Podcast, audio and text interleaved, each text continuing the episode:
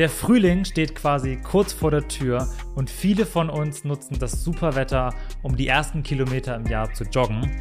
Doch was passiert, wenn die Ferse plötzlich wehtut? Wir sprechen heute über Achillessehnenreizungen und wie man damit umgeht. Und dafür haben wir uns wieder einen Gast eingeladen. Viel Spaß!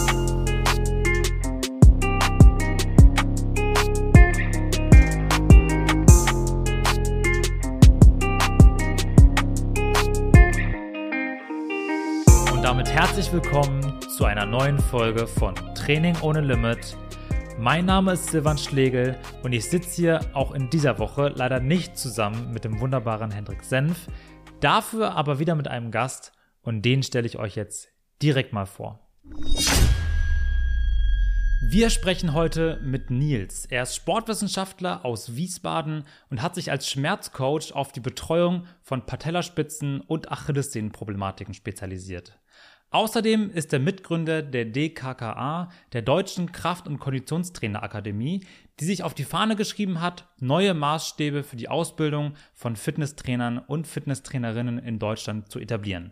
Wir freuen uns sehr, dass er heute bei uns zu Gast ist. Herzlich willkommen, Nils Heim. Hi Silvan, danke für die Einladung. Ja, sehr, sehr gerne. Ich freue mich echt auf das Gespräch mit dir heute. Wir haben ja auch noch ein kleines anderes Projekt, was wir gerade zusammen ausarbeiten. Da können wir vielleicht im weiteren Verlauf mal kurz drauf eingehen. Zunächst aber einmal die Frage, wie geht's Leon Goretzka im Moment?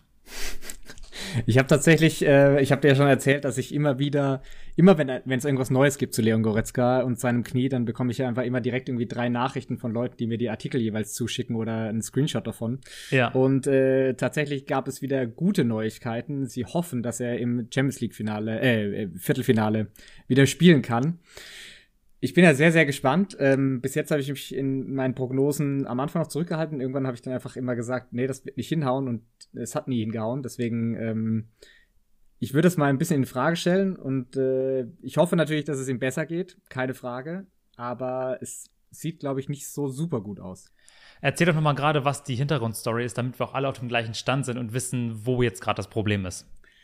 Ja, genau. Also irgendwann hat es angefangen, dass mir ähm, super viele Leute von ähm, Leon Goretzka, weil er aktuell ein Patellaspitzensyndrom hat und ich mich ja auf Achillessehnen und äh, Patellasehnenproblematiken äh, spezialisiert habe.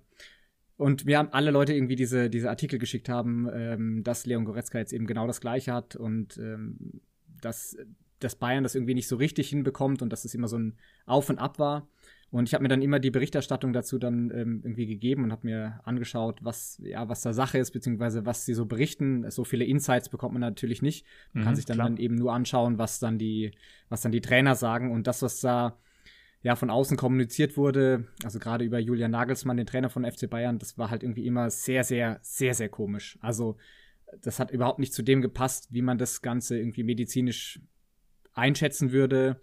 Und hm, Was denkst du, woran das liegt? Also, warum schafft ein Verein wie der FC Bayern, beziehungsweise die medizinische Abteilung vom FC Bayern es nicht, ihn auf ein Level zu bringen, wo er wieder am Spiel teilnehmen kann? Ähm, also, man muss dazu natürlich dazu sagen, erstmal, das meiste, was wir, was wir dazu sagen können, sind Spekulationen. Ne? Also, ja. das, äh, wir wissen da absolut nicht ganz genau, wie das aussieht. Wir haben nur die Informationen, wie es, wie es von außen immer in der Berichterstattung ist und eben was die, was die Trainer oder die Verantwortlichen da dazu sagen. Aber ich habe auch so ein bisschen Insider-Infos, sag ich mal, über einen befreundeten Physiotherapeuten, der die oder den, den Athletikchef bei Bayern äh, über Ecken kennt. Und äh, dementsprechend weiß ich, dass die Physiotherapeuten oder die, die Sportwissenschaftler, die da mit ihm da vor Ort arbeiten, dass die eigentlich immer da, da dran sind äh, und versuchen, das Ganze zu bremsen. Und ähm, von oben aber im, im, so wie es im Profifußball eigentlich immer ist, zu viel Druck gemacht wird und immer wieder zu schnell quasi auf die nächste Stufe gebracht wird und immer wieder versucht wird, ob er nicht doch trainieren kann, ob er nicht doch wieder sprinten kann, ob er nicht doch wieder Richtungswechsel machen kann.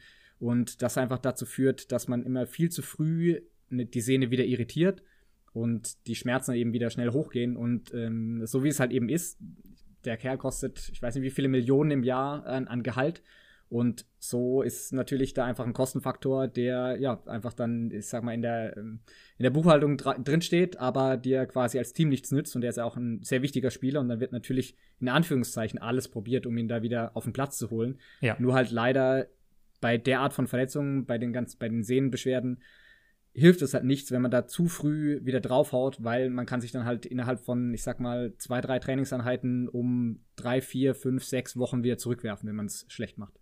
Und das ist ja auch dieser Teufelskreis, den wir immer wieder sehen. Also egal welche Sehnenproblematik jetzt im Körper, aber dann probiert man doch wieder zu früh, zu schnell einzusteigen und dann ist man wieder, wie du richtig sagst, zwei, drei Schritte zurückgeworfen worden und muss eigentlich wieder neu beginnen. Und das ist ja das, das Ätzende dabei, was dann das Ganze so langwierig macht. Natürlich kann man verstehen, dass er jetzt als äh, Schlüsselspieler auch beim FC Bayern gebraucht wird äh, und dort auch schnellstmöglich zum Einsatz kommen soll. Aber ja, das ist so dieses, dieses Dilemma im Profisport. Also wie viel ist man bereit zu investieren, damit man dann irgendwie auf dem Platz die, die Performance bringt, oder? Absolut. Und das ist halt, ja, natürlich ist, ich kann da auch vollkommen verstehen, dass es super schwierig ist aus, aus der Sicht. Ähm, ich kann ja eben nur sagen, dass die, dass, dass das, was dann nach außen getragen wird, auch irgendwie super fragwürdig klingt. Da wird dann zum Beispiel davon gesprochen, dass es eine sehr diffuse Verletzung ist oder Überlastung, die in zwei Wochen wieder, also dass es sein kann, dass er in zwei Wochen auf einmal wieder auf dem Platz steht. Und solche Aussagen, die, die lassen mich da halt irgendwie doch skeptisch werden, wie viel dann von unten, also von der, von der medizinischen Abteilung nach oben kommuniziert wird oder ähm, ob das irgendwie abgeblockt wird oder wer da irgendwie zwischendrin steht und das äh, irgendwie ja nicht korrekt weitergibt, weil wir wissen ja eigentlich gerade bei Sehnen bei Sehnenverletzungen natürlich ist es eine super ätzende Sache und es ist super hartnäckig und es ist nicht einfach wegzubekommen. Es braucht Zeit, aber auf der anderen Seite ist es eigentlich eine sehr lineare Überlastung. Also wir können ja eigentlich immer mit relativ einfachen Mitteln immer wieder kontrollieren, wie es wie der aktuelle Stand ist sozusagen, ohne dass wir da jetzt irgendwie sehr viel testen müssen. Mhm. Und ähm, so können wir uns eigentlich Schritt für Schritt sehr gut nach vorne arbeiten. Anders jetzt vielleicht als bei anderen Sachen, wo man sehr viel Try and Error braucht und dann auf einmal kann es wieder kommen und auf einmal wieder doch nicht und ähm, es, es wirklich diffus ist. Und da ist es eigentlich, finde ich, eine relativ lineare Geschichte. Auch wenn das natürlich auf und ab geht, wie bei eigentlich jeder Reha. Ne? Ja. Aber es ist trotzdem eigentlich recht gut kalkulierbar. Nicht vielleicht zeitlich, aber wie man die nächsten Schritte plant. Und deswegen finde ich so absurd, dass dann irgendwie das so kommuniziert wird oder auch dann sowas gesagt wird wie, dass sie irgendwie bei einem nochmal bei einem Spezial äh, äh Spezialisten für Knie waren, also einem Arzt, der sich das Ganze nochmal angeschaut hat und dann haben sie irgendwie vorher ein MRT gemacht und irgendwie nach ein paar Wochen MRT und es sah genau gleich aus und zumindest hat sich's nicht verschlechtert, war dann die Aussage. Und das sind halt Aussagen, wo ich mir halt denke, als jemand, der sich damit viel auseinandersetzt, das müssen die doch wissen, dass es vollkommen klar ist, absolut klar, dass das MRT genau gleich aussieht. Zum einen ist das MRT nicht gut geeignet, um Szenenveränderungen darzustellen. Und zum anderen wissen wir auch, dass selbst wenn eine Reha sehr erfolgreich war, dass nach drei Monaten das MRT-Bild genau gleich aussieht wie vor drei Monaten, obwohl die Symptomatik viel, viel äh, besser geworden ist.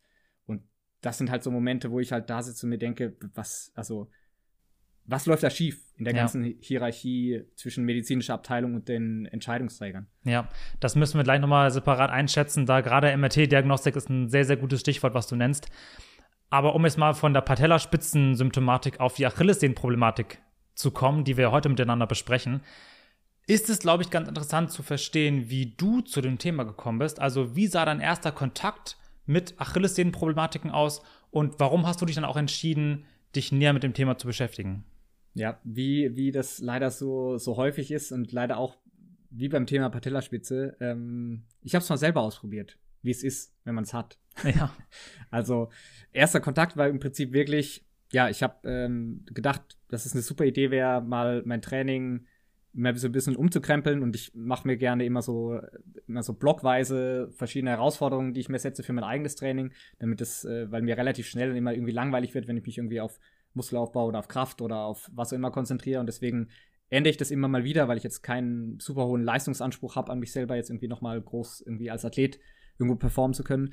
Und ich dachte, es wäre eine super Idee, mal ähm, athletischer zu werden und so einen Athletikblock zu machen. Und habe das mit einem befreundeten Trainerkollegen zusammen gemacht, der da auch noch nicht so wahnsinnig viel Erfahrung mit hat.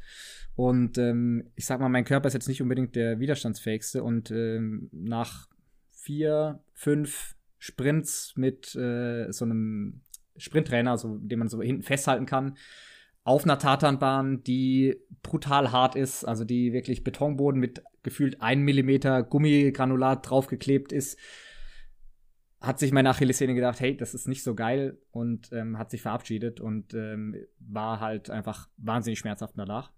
Ähm, zum Glück nicht so schlimm wie beim wie bei der Patellaspitze, was ich ja danach irgendwann noch bekommen hatte, aber das war so meine erste mein erster Kontakt da damit. Ähm, ich habe das dann so rehabilitiert bei mir selbst, wie ich es äh, heute auf jeden Fall nicht mehr machen würde, ähm, aber habe ein paar Sachen auf jeden Fall richtig gemacht und hatte dann auch mehr oder weniger Glück, dass es dann sich so ein bisschen ausgeschlichen hat und ich dann irgendwie scheinbar doch irgendwie das Belastungsmanagement zufälligerweise so gewählt habe, dass es dann wieder ging. Aber das ist äh, im Nachhinein wirklich, wenn ich das retrospektiv betrachte, einfach nur Glück gewesen. Mehr Glück und, als Verstand ähm, in dem ähm, Moment. Deswegen, ja, auf jeden Fall. Also wenn ich das, wenn ich da jetzt dran denke, dass ich super sporadisch irgendwie äh, Wadenheben gemacht habe und ähm, ich habe viel so isometrisch gearbeitet, mit, also mit, mit äh, so 90% oder 100% Isom Isometrik, ähm, solche Sachen gemacht. Und äh, das aber dann immer nur, was ich einmal oder zweimal pro Woche und danach auch nicht irgendwie Übergang mit Sprüngen und äh, ne, langsam anfangen und so weiter, sondern einfach direkt irgendwie draufgehauen. Deswegen, ja, nachher ziemlich dämlich, aber es hat zum Glück funktioniert und äh, ist jetzt dann nicht mehr gekommen. Und dann habe ich eben irgendwie immer mehr, dadurch, dass ich in, in der Athletikschiene drin war, eben auch mehr mit Fußballern zu tun gehabt wo das ja eben auch eine relativ häufig aufkommende Sache ist, zusammen mit Patellaspitze, je nachdem eben, ähm, was sozusagen die Schwachstelle ist. Und habe dann eben immer mehr angefangen von, ich sag mal, performance-orientiertem Training im Sinne von Leistungssteigerung mehr in Richtung Reha gekommen. Und da war eben auch viel Achillessehne, Achillessehnen-Tendinopathie mit dabei. Und ähm, ja, nachdem ich mich dann so ein bisschen beschlossen habe, dass ich äh, für die für Patellaspitzensyndrom da eben in der Reha einfach mehr machen will oder dass das sozusagen mein Steckenpferd wird, mhm. weil es da einfach nicht viel Gutes gibt und ich das mit der Achillessehne genauso hatte, habe ich dann gesagt, okay, warum soll ich irgendwie nur das eine machen und das andere nicht, weil es betrifft eine sehr ähnliche Population, ähm, also Sportler meistens, ne, meistens meistens zumindest ähm, eher jüngere Leute, die viel Sport machen und dadurch sich dadurch eine Überlassung holen und ähm, habe dann gesagt, hey, dann mache ich das beides und ja, jetzt sitze ich da und äh, lese viele Studien und äh, sehe mir viele Berichte zu, äh, zu Sehnenproblematiken an. Hilft dir das in deiner Arbeit als Coach und in der Betreuung von deinen Kunden und Kundinnen, dass du das mal selber erlebt hast? Also, dass du auch weißt, wie genau sich das anfühlt, welchen Verlauf das haben kann. Und denkst du, dass du das gerade bei Leuten, die jetzt vielleicht schon ein oder zwei Jahre damit Probleme haben, das besser einschätzen kannst als jemand, der das nicht persönlich erlebt hat? Das ist immer so ein bisschen eine tricky Frage, weil ah, ich war früher immer der Meinung, dass man eine Sache nie erlebt haben muss oder nie gemacht haben muss. Also gerade als Athletiktrainer ist man ja wird man häufig damit konfrontiert, dass man, ähm, ob man eben den Sport gemacht hat oder nicht. Ja. Und ich bin ja auch Athletiktrainer im Fußball und habe nie, also okay, in den Babinis Fußball gespielt, aber ich stand in der Abwehr und habe ähm, irgendwie in der Gegend rumgeschaut, deswegen ich in der Abwehr stand. Da war es ja noch so, die, die Schlechten kommen nach hinten. Ähm, und da bin ich auch so ein bisschen davon weggekommen ähm, und habe immer gesagt, naja, nee, das muss man, muss man eigentlich nicht gemacht haben. Man kann auch genauso gut irgendwas anderes coachen, wenn man damit nichts zu tun hatte. Du bist ja genauso das, im Prinzip das gleiche Beispiel. Ne? Du äh, bist ja mit den Turnern ähm, dabei und nicht als Athlettrainer, aber als Physio und ähm, kommst ja eigentlich auch nicht aus dem Turnen. Richtig. Ähm, ne? Und ja, mit, mittlerweile bei der Art von Reha, die ich jetzt mache, bin ich absolut davon überzeugt, dass es mir hilft. Ähm, weil es einfach super viele kleine Nuancen gibt, die man nicht verstehen kann oder auf die man erstmal auch nicht so stößt in der, in der Research. Mhm. Ähm, also wenn man sich mit dem Thema intensiv auseinandersetzt, dann merkt man natürlich, wie die Forscher unterschiedliche ähm, Standpunkte haben oder wie sie unterschiedliche Aspekte rausgearbeitet haben. Aber so kleine Nuancen entscheiden da häufig schon drüber, kleine Positionsveränderungen zum Beispiel, ähm, wie, man, wie man verschiedene Übungen macht oder wo die Schmerzen sein können, wie sich das Ganze äußert. Und das entscheidet häufig darüber, ob, das, ob, ob man in den nächsten Schritt kommt, also ob man die, die in der Reha einfach einen Schritt weiterkommt oder ob man quasi auf der Stelle bleibt und, und nicht weiterkommt. Und ich glaube, das hätte ich auf jeden Fall nicht so gut oder könnte ich jetzt nicht so gut nachvollziehen und auch nicht so gut managen, wenn ich es sich selber erlebt hätte. Hm, welche kleinen Nuancen meinst du da genau? Also, dass man sich das konkret mal vorstellen kann? ich habe gemerkt, dass ich, wenn ich in starker Dorsiflexion bin, die Sehne am meisten triggern kann. Und wenn ich zum Beispiel, also wenn ich mich hochdrücke, zum Beispiel beim, beim Wadenheben, ähm, war das eigentlich überhaupt kein Problem, auch mit, mit schweren Gewichten. Ähm, und auch wenn ich, als ich die, diese relativ starken oder schweren Isometrik gemacht habe, ähm, also wo ich quasi, ich habe das Ganze dann immer in der, in der Pause, also weil ich zu dem Zeitpunkt gerade in einem, in einem Praktikum in den USA war ähm, für Athletiktraining, habe ich immer immer eine, eine, eine Stange genommen und einen Rack und habe von unten gegen die, gegen die Pins oder gegen die, gegen die Ablage quasi geschoben und mhm. habe dann eben einbeinig quasi mit der Achillessehne, also mit gestrecktem Knie, dagegen geschoben. Und ich habe dann irgendwann gemerkt, dass das mir keinen Erfolg mehr bringt, weil diese Position ähm, einfach eine andere war, als wenn ich den Fuß zum Beispiel auf eine, auf eine Schräge setze, also auf, ein, ähm, auf so einen so Keil, den man normalerweise zum Beispiel zum Kniebeugen benutzt, ähm, sich darauf eben zu setzen oder den, den Fuß darauf zu stellen und da dann isometrisch zu arbeiten, war, hat einen ganz anderen Effekt gegeben ähm, und hat mir dann wieder weitergeholfen, obwohl es vorher mir auch weitergeholfen hat. Und so habe ich halt eben gemerkt, okay, es gibt einfach verschiedene Positionen, die da schon sehr spezifische Adaptionen auslösen. Und die, ähm, das, darauf wäre ich zum Beispiel jetzt nie gekommen, wenn ich mir jetzt einfach nur äh, die Studienlage dazu angeschaut hätte oder vielleicht auch Vorträge. Ähm, deswegen bin ich auch ein Riesenfan davon, sich Podcasts anzuhören. Zu oder von verschiedenen Experten, weil die immer noch unterschiedliche kleine ja, Hinweise oder, oder Tipps in der Reha sozusagen haben ähm, oder vielleicht auch Case Studies, die, die einen da weiterbringen. Weil im Prinzip ist jede Reha gleich und jede Reha ist auch nicht gleich.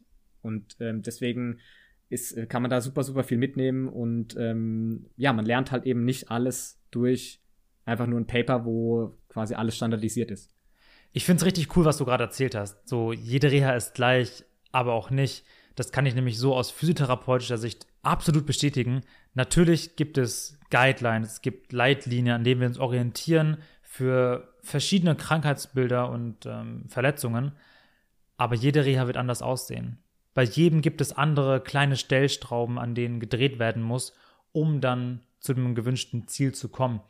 Und natürlich ist dort ein gewisser Erfahrungsschatz ähm, an klinischen Erfahrungswerten sehr, sehr wichtig, was nicht bedeutet, dass wir die Guidelines und Leitlinien überhaupt nicht brauchen. Nein, im Gegenteil. Sie sind die Arbeitsgrundlage, damit ich dann mit den Erfahrungswerten diese Guidelines auch interpretieren und an den Menschen, den ich vor mir habe, anpassen kann. Deswegen bin ich da so ein bisschen zwiegespalten, denn für gewisse Dinge ist es, glaube ich, tatsächlich zielführend, wenn man die mal selber erlebt hat. Andererseits kannst du gar nicht alles erlebt haben, was du vielleicht selber beträumen möchtest. Absolut, Deswegen ja. gibt es da für mich sowohl Punkte dafür als auch dagegen. Aber wie lange hat das jetzt bei dir gedauert?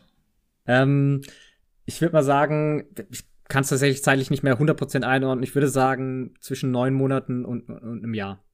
Aber was natürlich auch einfach wahnsinnig stark daran liegt, dass ich unfassbar schlecht darin war, meine eigene Reha zu managen.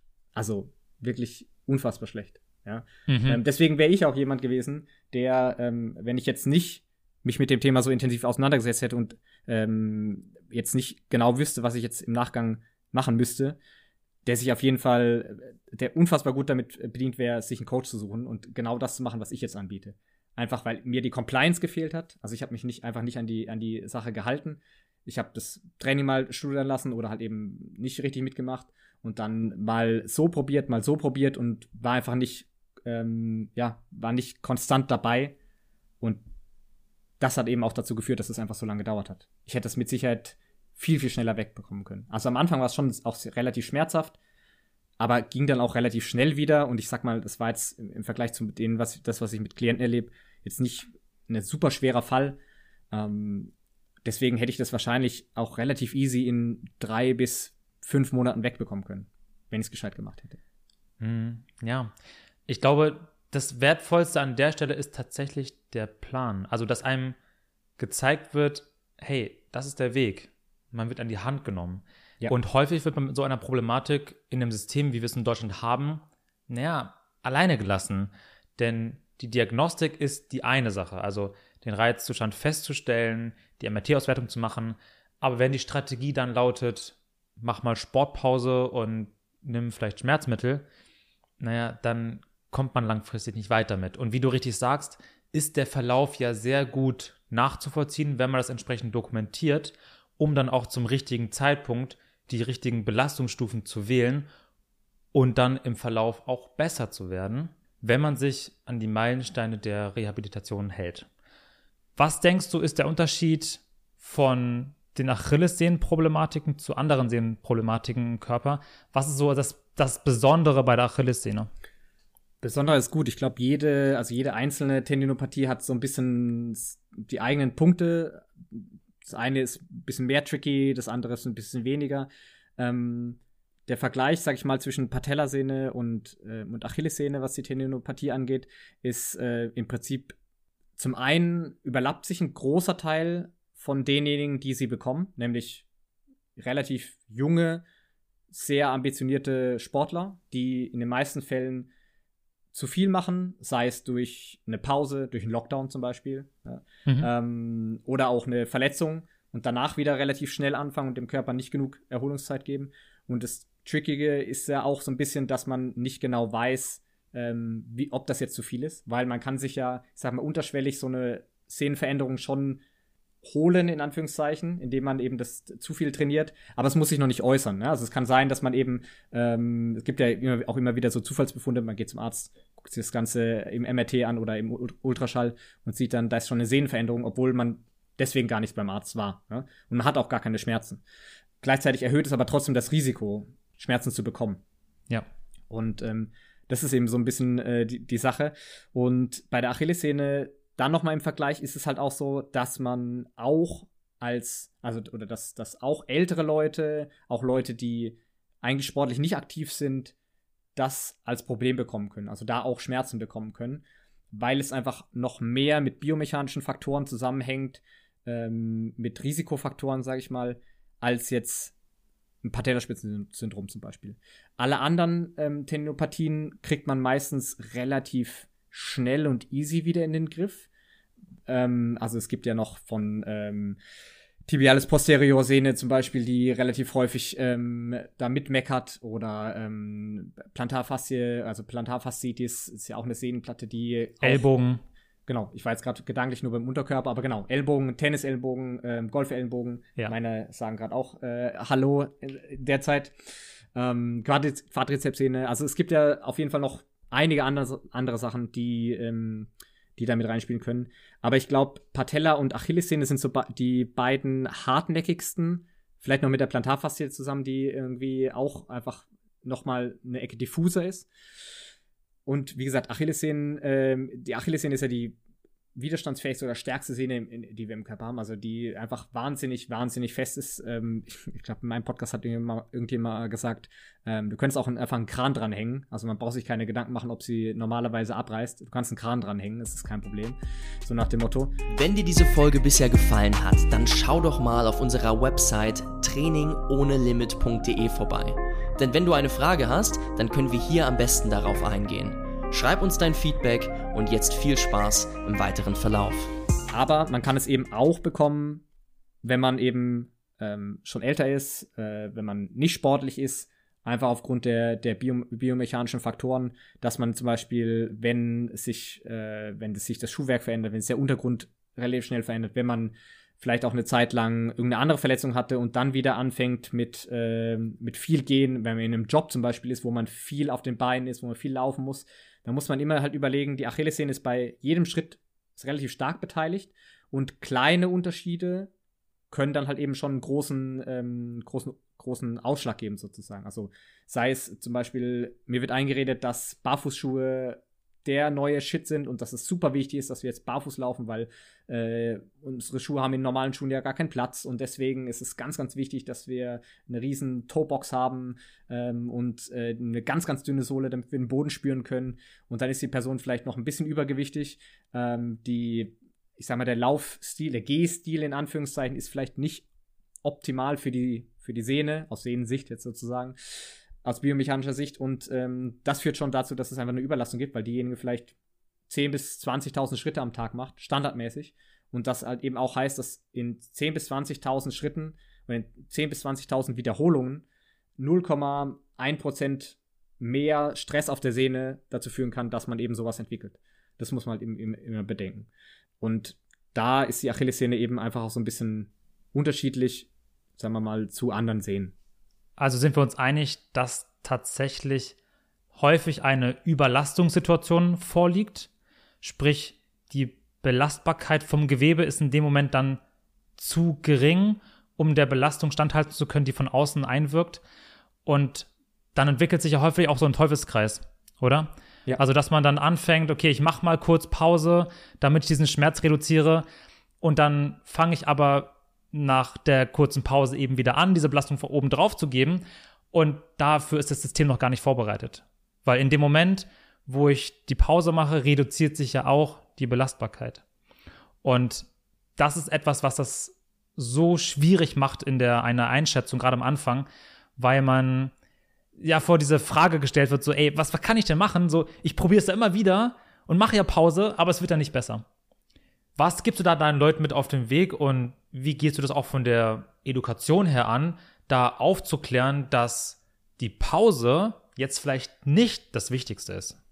Das ist ja auch eben eine der Schwierigkeiten, gerade bei so Sehnenproblematiken, weil es natürlich auch absolut logisch ist, dass wenn man Schmerzen hat, dass man halt Pause macht. Und ja. das ist ja auch natürlich das, was der, was der Arzt dir in den meisten Fällen eben auch erzählt, sagt, ja, jetzt ne, ist er okay, sie haben Schmerzen, verstehe ich, machen sie halt mal ein bisschen Pause, dann geht das wieder weg.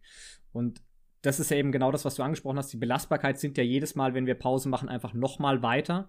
Sinkt ja eh meistens schon aufgrund der Schmerzen, die wir haben. Das heißt, das wird schon runterreguliert. Wir haben eh schon, je nachdem, in welchem Status wir sind, da gibt es ja eben so ein, ähm, so ein Modell, wie weit so eine Tendinopathie schon fortgeschritten ist, ob ja. das jetzt schon eben degenerative Prozesse eben äh, damit drin sind, also das Sehnengewebe oder das mehr Sehnengewebe abgebaut wird, als aufgebaut wird oder als erneuert wird, sagen wir es eher so.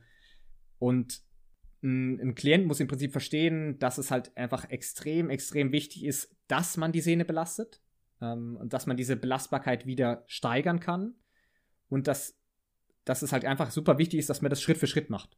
Und dass eben so, ein, so eine Pause einfach immer nur dazu führt, dass diese Belastbarkeit wieder komplett absackt. Und wenn man dann wieder anfängt, dann hat man einfach schon mal ein schlechteres Ausgangsniveau. Und deswegen, wenn man dann wieder anfängt, kommt es auch so schnell wieder. Es kann ja eben durchaus sein, dass sich die Szene wieder komplett beruhigt, was die Schmerzen angeht. Das ist ja auch nicht unrealistisch, je nachdem, wie stark es jetzt eben ist. Und dass man das Gefühl hat, man kann wieder alles machen. Aber, und man, vielleicht könnte man das ja tatsächlich sogar machen. Also, sagen wir mal, die Schmerzen gehen komplett runter. Und wenn du ähm, tatsächlich wüsstest, wie hoch deine Belastbarkeit ist, das wissen wir natürlich nicht. Das ist ja das Problematische. Aber ja. wenn wir es wüssten, dann könnten wir sagen, okay, ich gehe, ich mein Ziel ist wieder joggen zu gehen zum Beispiel, dann und 10 Kilometer zu laufen, dann gehe ich heute 50 Meter joggen. Oder 10 Meter. Und das nächste Mal gehe ich 15 Meter joggen. Und das nächste Mal gehe ich 20 Meter joggen. Und so erhöhe ich ganz langsam wieder meine, meine Belastbarkeit. Und die Schmerzen werden vielleicht nie ausgelöst. Aber das ist ja genau das Problem, dass diese Belastbarkeit, die, das ist ja wie so ein, ja, wie so ein Schleier sozusagen, der über uns liegt und wir wissen, wir können ihn nicht sehen. Wir können ja nicht sagen, okay, unsere Belastbarkeit ist so hoch und das kann ich ab, das kann mein Körper abhaben, sondern gerade wenn wir sowas schon mal hatten, so eine Sehnenproblematik, dann ähm, kann es relativ schnell wiederkommen und das ist halt einfach das Schwierige an der Sache. Wir können nicht, wir wissen nicht, wie viel wir uns zutrauen können, gerade wenn die Schmerzen komplett wieder weg sind. Und ähm, deswegen ist es halt auch einfach nicht gut, Pause zu machen. Selbst wenn wir eben noch Schmerzen haben, kann man das ja kann man das Ganze ja relativ easy langsam wieder aufbauen. Eben immer mit einem kleinen Test zwischendrin, einem kleinen Schmerztest, ähm, um eben zu schauen, wie, wie, wie verhalten sich die Schmerzen. Da ist halt eben wichtig, sowas zu dokumentieren.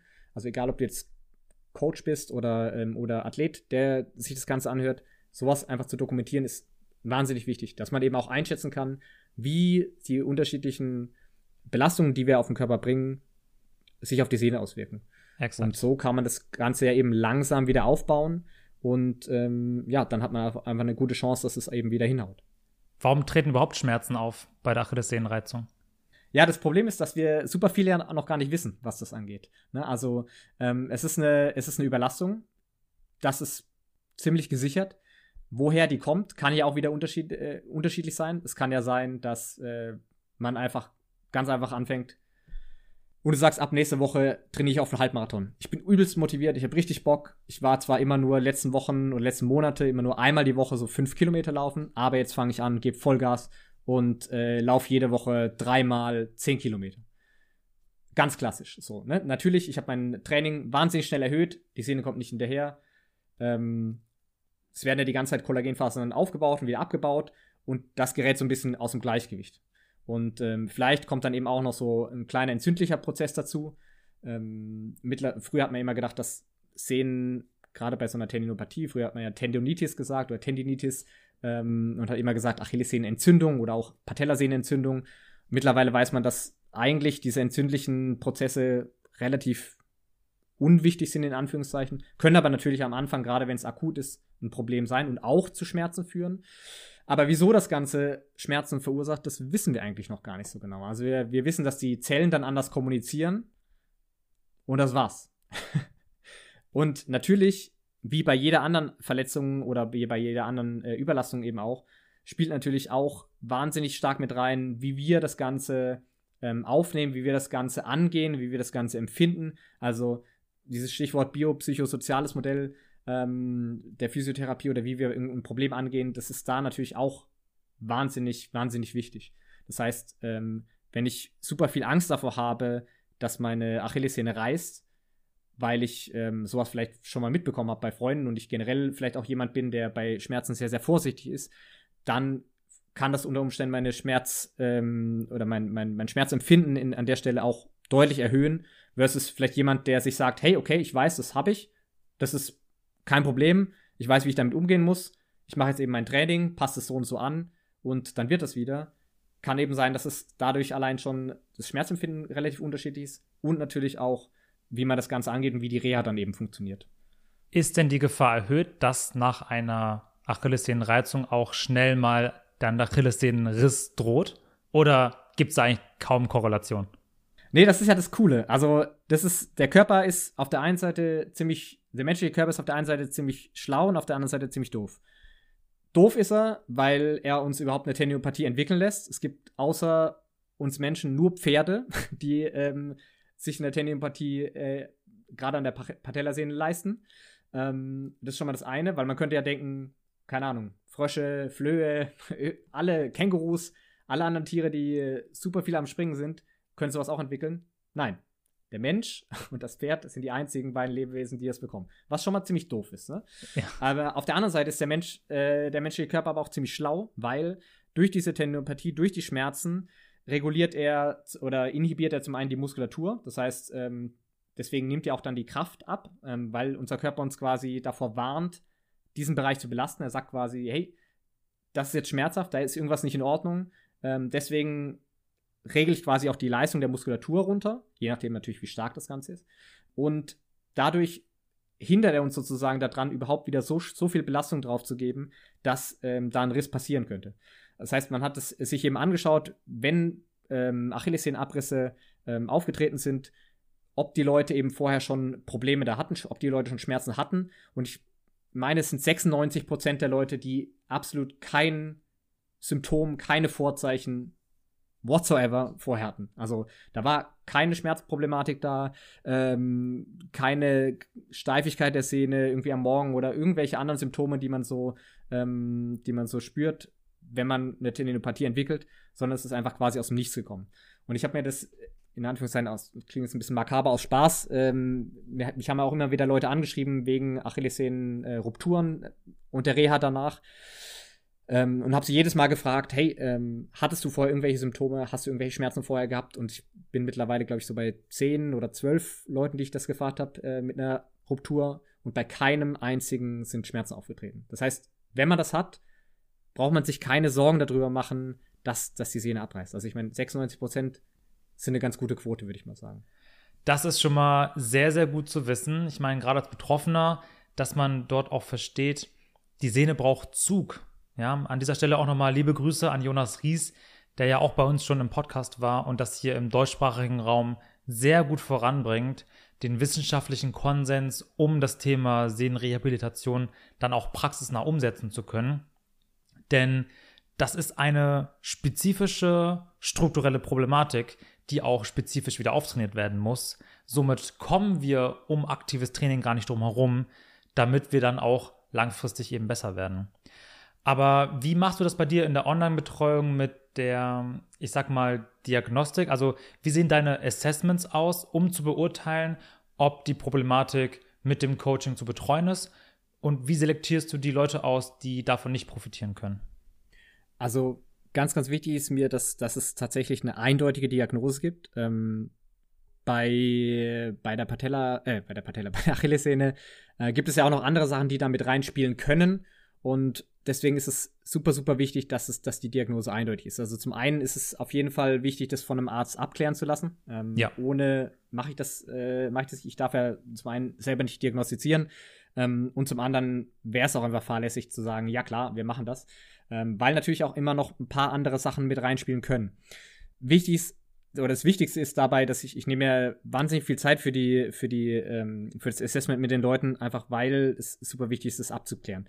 Und ähm, natürlich entwickelt man irgendwann auch einfach so ein Gefühl dafür, je nachdem, wie die Leute das beschreiben, ob das eben eher eine Tendinopathie ist oder ob es eine andere Sache ist. Aber natürlich kann man da auch mit, äh, mit gewissen Tests eben auch schauen, ob es wirklich eine Tendinopathie ist oder eben eine andere Sache.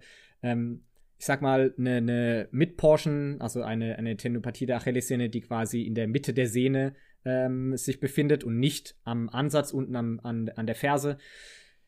Die kann man in den meisten Fällen allein schon durch, ähm, dadurch, wie es sich, wie es sich äußert, nämlich ähm, Steifigkeit am Morgen meistens, muss aber nicht zwangsläufig, aber in den aller, allermeisten Fällen Steifigkeit am Morgen, ähm, Schmerzen meistens auch am Morgen. Das heißt, die Leute haben immer das Gefühl, sie müssen sich so ein bisschen warm laufen dann ähm, kann man das super einfach an der, an der Achillessehne über Palpation machen. Das heißt, äh, man kann es sich eben anschauen oder die Leute können, wenn man sie fragt, eigentlich sehr, sehr genau sagen, da und zeigen mit dem Finger drauf oder beziehungsweise fassen die Sehne an und sagen, da sind die Schmerzen.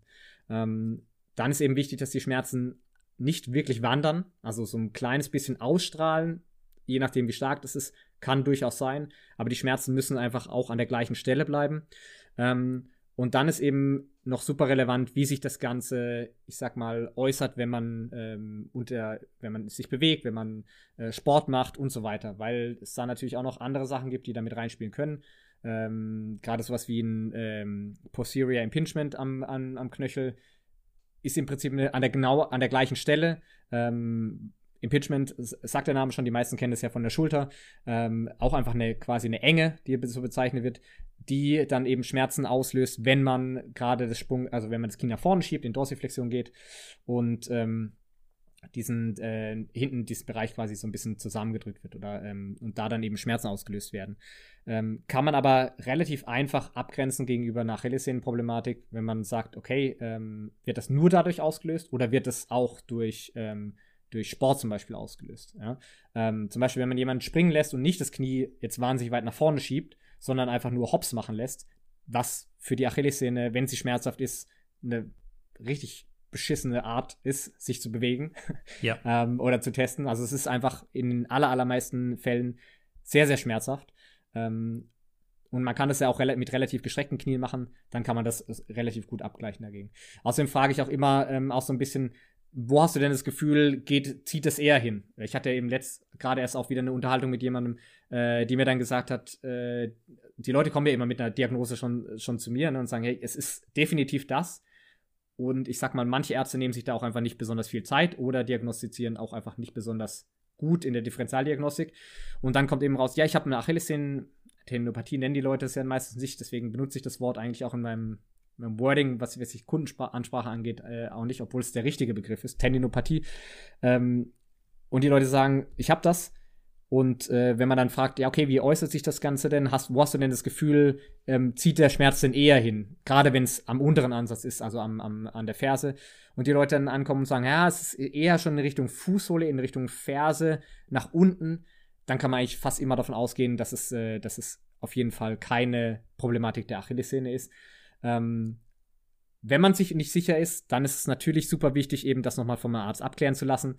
Gerade eben im, im Hinblick zum Beispiel auf, wenn die Leute berichten, dass sie ein akutes Erlebnis hatten. Also, dass sie sagen, ähm, keine Ahnung, ich habe einen Sprint gemacht und ich habe so ein bisschen ploppen gefühlt oder gedacht, es ploppt und, äh, und danach hatte ich Schmerzen. Dass es eben eine, auch ein, ein, Teilabriss sein kann der, der, der Achillessehne. Und das, da reicht ja auch schon mal ein, ein kleiner, kleines Stück, was eben abgerissen ist, was eben schon Schmerzen macht.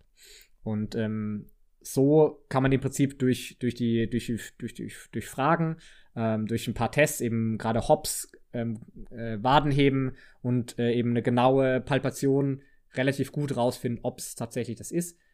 Wenn es sich dann noch, sage ich mal, mit ähm, im, im Zuge von Belastungen eher diffus präsentiert, dann wäre es auf jeden Fall nochmal super wichtig, das nochmal abklären zu lassen, weil es gibt noch so ein paar sehr, sehr seltene Sachen, aber ja, die da mit reinspielen können oder das die Schmerzen eben auslösen können. Aber meistens kann man es allein dadurch schon, ich weiß natürlich auch mittlerweile, in welche Richtung ich fragen muss und dann kann man es relativ gut rausfinden. Wir haben ja vorhin schon über Dokumentation gesprochen, über Verlaufsdokumentation, über Baseline. Was sind da Möglichkeiten, eine Baseline aufzubauen? Welche Tests nutzt du da, um das dann im Verlauf der Reha zu dokumentieren? Bei der Achillessehne ist es ein bisschen, bisschen schwieriger als jetzt bei der Patellasehne, wo man einen sehr, sehr einfachen Test haben ähm, und, und damit immer eigentlich immer die Schmerzen auslösen können.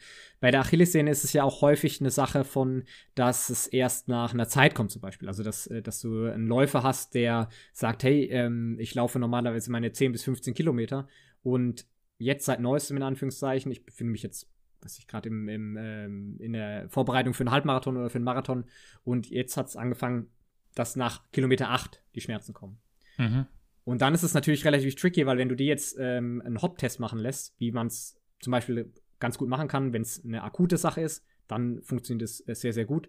Ähm, dann wird da nicht viel bei rumkommen, weil das einfach noch zu wenig ist, also an Volumen oder eben auch an, ähm, an Intensität, um die Schmerzen auszulösen.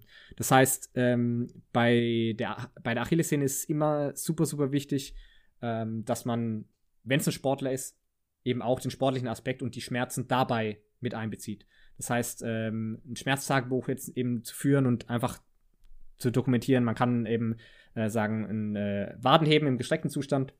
Super, super einfach, was man zu Hause machen kann, an einer Treppenstufe, auf einem, an einer Box, auf einem Buch, an einem, an einem kleinen Board, ähm, was auch immer. Ne? Also gibt es verschiedene Varianten, die man da machen kann. Ganz, ganz simpel. Ähm, das ist eine Sache. Wenn es einbeinig geht, dann einbeinig. Wenn es noch nicht einbeinig geht, weil es zu schmerzhaft ist, dann, dann beidbeinig. Ähm, ein Hop-Test, das heißt einfach nur quasi kein Sprung, wo man aus den Knien federt, sondern einfach nur aus dem Knöchel, aus der Achillessehne eben federt. Mhm. Aber natürlich auch angepasst daran, wie, wie stark das bei, den, äh, bei dem äh, Klienten dann eben ist. Das sind so die beiden, die, ähm, die, sagen wir mal, standardmäßig ziemlich gut funktionieren und dann eben spezifisch für den Sport, wann, wann, wann wird das ausgelöst. Weil ich habe Leute dabei, die sind, ähm, die haben so starke Schmerzen, dass sie gar keinen Sport mehr machen können oder gar keinen, äh, meistens ist es ja irgendwelche Ausdauerathleten oder eben Fußball oder irgendwas in die Richtung, dass sie das gar nicht mehr machen können, weil es einfach zu, zu schmerzhaft ist. Ähm, da reicht einfach Wadenheben und, und ein, äh, ein Hop-Test vollkommen aus, weil auch das schon dafür, dazu führt, dass sie meistens danach äh, ein kurzes, äh, kurzes Flare-up, also kurze ähm, Zeit haben, wo die Schmerzen dann erhöht sind, also allgemein erhöht sind. Ähm, und dann eben sportspezifisch zu arbeiten, eben zu schauen, äh, wenn es jemand ist, der seinen Sport weitermachen kann, wann treten die Schmerzen auf und wie stark treten die Schmerzen auf. Und ich glaube, das muss man nicht verkomplizieren, sondern ich nutze im Prinzip eigentlich immer einen NRS-Score, also einfach eine, eine, Skala von 1 bis 10, ähm, um, um die Leute das, das, das graden zu lassen. Da habe ich auch viel Erfahrung mitgemacht und gemerkt, äh, auf was man achten muss. Ähm, wo ich zum Beispiel eine Woche lang äh, irgendwie bei einer, bei, ein, bei einer Klientin nicht in, den, in, nicht in die Skala reingeschaut hatte und dann wieder die, die Tabelle aufgemacht hatte, äh, da nutze ich zum Beispiel Google Sheets einfach relativ gut, weil man das dann beide angucken kann. Und auf einmal stand drin 3,2, 3,7, 3,5, 3,6 und, äh, und ich komplett verdutzt war und gedacht habe, seit wann haben wir denn angefangen mit 0,1 Abstufungen auf dieser Skala? So. Ähm, Aber sie konnte das offenbar einschätzen. Hat sie gesagt, ja. ja. ähm, ihr hat das geholfen. Ähm, Im Prinzip ist ja auch die, die Metrik in Anführungszeichen egal, wenn man sich, wenn man das einschätzen kann. Man muss ja auch einfach wissen, dass, dass so, eine, so, eine, so eine Schmerzskala natürlich auch wahnsinnig subjektiv ist. Also, ja, absolut. Ähm, und das ist ja auch vollkommen in Ordnung, weil man muss sich ja sowieso in dem Wertesystem der Leute bewegen. Ja? Wenn das jetzt, man, man, wir haben ja keine Möglichkeiten, Schmerz objektiv zu messen. Ähm, allein schon, wenn ich, äh, wenn ich einen Klienten habe, der ähm, am einen Tag eine 4 reinschreibt und dann geht er saufen, hat sich nichts ansonsten sportlich gemacht, dann wird er am nächsten Tag eine 5 haben oder eine 5,5 oder vielleicht sogar eine 6, weil ein ordentlicher Kater auch dafür sorgt, dass deine Sehnen auf jeden Fall definitiv mehr wehtun werden. Und ähm, da hat sich ja nichts an der, an, äh, an der Sehne verändert. Es wird ja nicht jetzt irgendwie von einem Tag auf den anderen irgendwie nur noch halb so viele Kollagenfasern da, sondern es ist einfach nur das Schmerzempfinden, was halt erhöht ist. Und ähm, deswegen ist es auch vollkommen in Ordnung, dass es subjektiv ist. Aber mit der Dokumentation kann man das eigentlich relativ gut machen, dass man eben ähm, ein einbeiniges Wadenheben oder beidbeiniges Wadenheben ähm, einen, äh, einen Hop-Test ähm, und vielleicht auch noch einen anderen Sprungtest, je nachdem, wie intensiv das Ganze sein muss. Und dann halt eben einen Test beim, beim Sport selbst quasi, den man, ähm, den man da mit reinpackt. Was ich ab und zu auch noch mache, ist äh, eine, äh, eine Skala für Alltag noch hinzufügen. Einfach quasi, weil es manchmal auch eine Diskrepanz zwischen dem gibt, was im Schmerztest auftritt und dem, wie es sich im Alltag verhält. Also es kann sein, dass der Schmerztest vielleicht gar nicht erhöht ist, aber der durchgehende Schmerz im Alltag trotzdem ein bisschen äh, höher, höher wird. Ne? Mhm. Also das ist manchmal sinnvoll zu differenzieren und eben zu schauen, ähm, ja, ob das noch irgendwelche anderen Auslöser gibt, die dazu führen. Es ist ja auch gar nicht die Intention von so einem Schmerztagebuch, von, von Baseline-Screenings, dass wir genau jetzt bewerten können und tracken können, wie hoch ist der Schmerz, sondern es geht ja um den, um den Trend, um den Verlauf. Das ist ja das viel Entscheidendere. Und ich gucke ja auch immer in die Vergangenheit und kann dann eben entscheiden, wie hoch war die Belastung vielleicht vor zwei Tagen, wie war die vor drei Tagen, wie hat sich das Training auf den Zustand heute ausgewirkt. Und das ist ja das Entscheidende, was ich auch dann als Coach brauche, um zu entscheiden, ah, gehen wir schon weiter oder bleiben wir noch in der Phase, wo wir gerade sind. Und deswegen ist es völlig okay, dass es subjektiv ist. Und äh, wie du richtig sagst, es geht halt ja auch um die Person. Ja, weil jeder Schmerz wird natürlich unterschiedlich wahrgenommen. Und bei jedem ist es auch einfach eine, eine andere Präsentation im Körper. Und äh, darauf müssen wir halt dann auch hören und das eben auch dann so nehmen. Und wenn es bei einem 3,2 ist und am nächsten 3,6, dann ist es völlig fein. Wir wissen, okay, das Ding ist nach oben gegangen und wir müssen eventuell äh, in der Progression etwas langsamer voranschreiten. Aber wie siehst du die Effektivität von so einer Online-Betreuung? Äh, ich habe da eine ganz klare Meinung zu. Jetzt im Vergleich zu zum Beispiel einem physiotherapeutischen Rezept mit sechs Terminen, äh, mit sechsmal MT und sechsmal Elektrotherapie. Was ist besser mit einer Online-Betreuung? Was ist schwieriger umzusetzen? Diese Frage haben wir tatsächlich in den letzten Wochen sehr oft gestellt bekommen. Also wie effektiv kann so eine Online-Betreuung sein? Das klären wir in der nächsten Woche und geben ganz konkrete Hinweise für die Rehabilitation von Achillessehnenproblematiken. Also schaltet auf jeden Fall wieder ein. Wenn ihr mehr über Nils erfahren wollt, dann checkt ihn auf jeden Fall bei Instagram ab. Das haben wir euch alles unten in den Show Notes verlinkt. Und dann bedanken wir uns fürs Zuhören. Startet gut in die Woche, bleibt gesund und bis dahin. Leute, wenn euch diese Folge gefallen hat, dann erzählt euren Freunden davon, verlinkt uns in eurer Instagram Story und schreibt uns euer Feedback dazu. Abonniert uns auf den Social Media Kanälen, hört uns bei Spotify oder Apple Podcast und jetzt wünschen wir euch noch eine schöne Woche und wir sehen uns beim nächsten Mal. Macht's gut, bis dahin.